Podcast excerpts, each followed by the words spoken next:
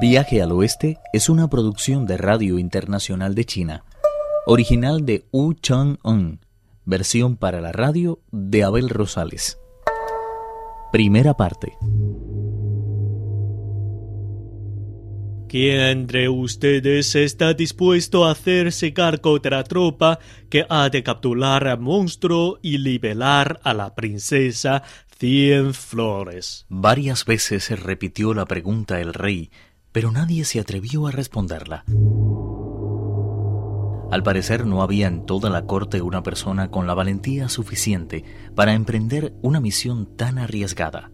Todos se quedaron completamente mudos, como si fueran generales esculpidos en madera o ministros moldeados en arcilla.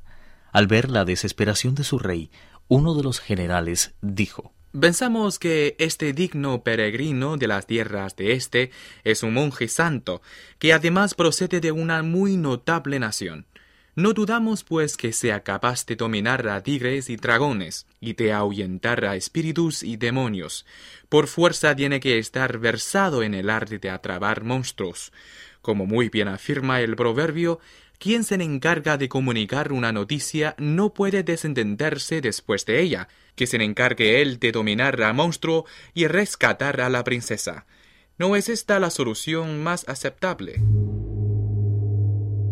Al oír eso, el rey se volvió inmediatamente hacia Tripitaka. Yo, gran señor, apenas sé recitar los nombres de Buda. ¿Cómo voy a poder dominar monstruos? Si no fueras capaz de hacerlo, no te habrías atrevido a iniciar un viaje tan largo como el único propósito de buscar los escritos de Buda. Tripitaka no pudo seguir ocultando por más tiempo la verdad. Tiene razón. Para mí solo hubiera sido una empresa totalmente inalcanzable, pero traigo conmigo a dos discípulos tan capaces que ni las más altas montañas ni los ríos más caudalosos son obstáculos insalvables para su ingenio. Si no llega a ser por su ayuda, jamás habría llegado hasta aquí. ¿Por qué no has traído a tus discípulos a verme? Aunque quizás no les hubiera recompensado, les habría ofrecido por lo menos algo de comer.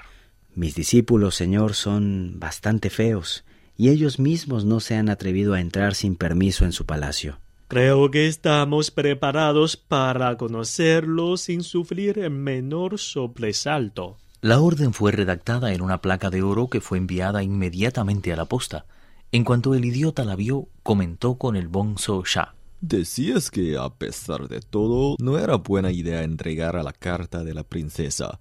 Esto demuestra que estaba completamente equivocado. Lo más seguro es que una vez cumplida su misión, nuestro maestro haya sido invitado a un espléndido banquete por el rey y al ser incapaz de terminar con toda la comida él solo, ha mencionado a su graciosa majestad nuestros nombres. De ahí que hayamos recibido esta placa de oro. Vamos deprisa.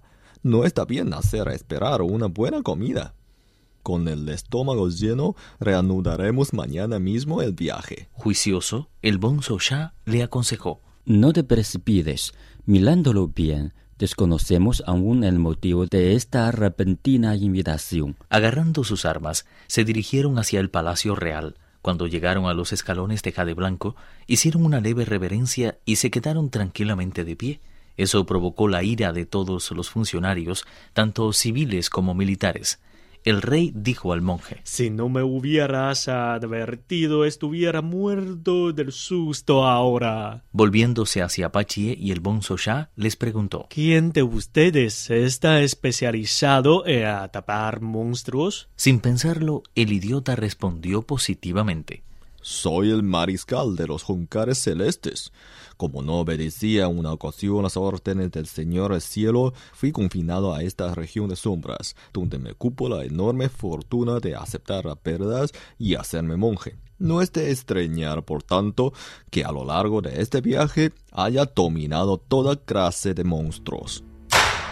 Dado que eres un guerrero celestial que ahora vive en la tierra, debes de dominar a la perfección las técnicas de la transformación mágica, ¿no es así? Conozco unos cuantos truquitos. Pachie conocía 36 transformaciones, por lo que no le costó mucho satisfacer a su anfitrión. ¿Qué clase de armas vas a usar para enfrentarle a ese monstruo? Lo único que preciso es este tridente. Aunque parece tosco, me he servido de él en más de mil batallas.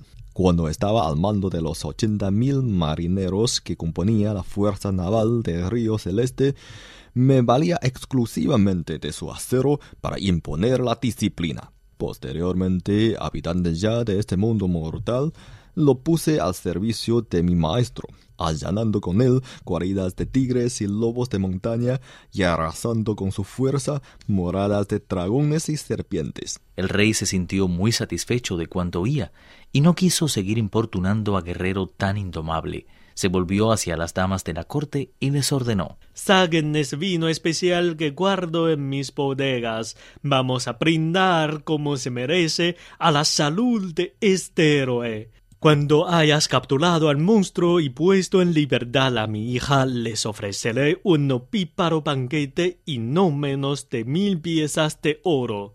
Mi agradecimiento será tal que hasta los dioses desearán encontrarse en tu lugar. El idiota tomó enseguida en sus manos la copa que se le ofrecía. Aunque era rudo y maleducado, sabía ser cortés cuando se lo proponía, e inclinándose ante Tripitaka, dijo No dudo que el vino me ayudará a capturar más fácilmente al monstruo. El idiota vació la copa de un trago, y luego de volver a llenarla, la pasó al bonzo ya. No había acabado de tomarla cuando a los pies del idiota se formó una especie de alfombra de nubes que le catapultaron hacia lo alto. El bonzo ya no le prestó ninguna atención. En cuanto hubo vaciado la copa de un solo trago, se volvió hacia su maestro y le dijo Me temo que si ahora nuestro hermano se enfrenta solo a él, va a terminar siendo aplastado como una flor diminuta frente a una manada de caballos. Tienes razón. Lo mejor que puedes hacer es ir detrás de él y tratar de prestarle toda la ayuda que puedas. El bonzo ya no lo pensó dos veces. De un salto se elevó hacia lo alto, desapareciendo al poco rato entre las nubes. El rey se sintió tan sobrecogido que agarrando al monje Tang de la túnica, le suplicó diciendo Siéntese, por favor, y no trate de caminar por las nubes. Ojalá pudiera hacerlo. Le aseguro que soy incapaz de dar un solo paso por ahí arriba.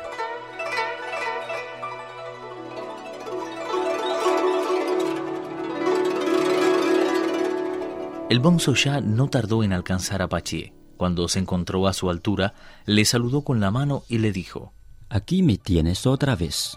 ¿Por qué me has seguido? El maestro me ha pedido que te preste toda la ayuda que pueda. No esperaba de él otra reacción. Bienvenido a mi bando. No me cabe la menor duda de que si unimos nuestras fuerzas, el monstruo no tendrá absolutamente nada a hacer.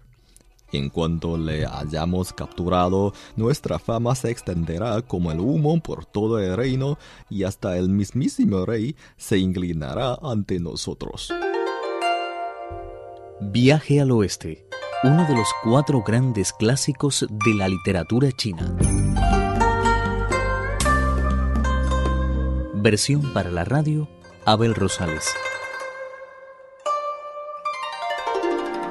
Actuaron en este capítulo Lázaro Wang, Juan Carlos Zamora, Víctor Yu y Guillermo Lee.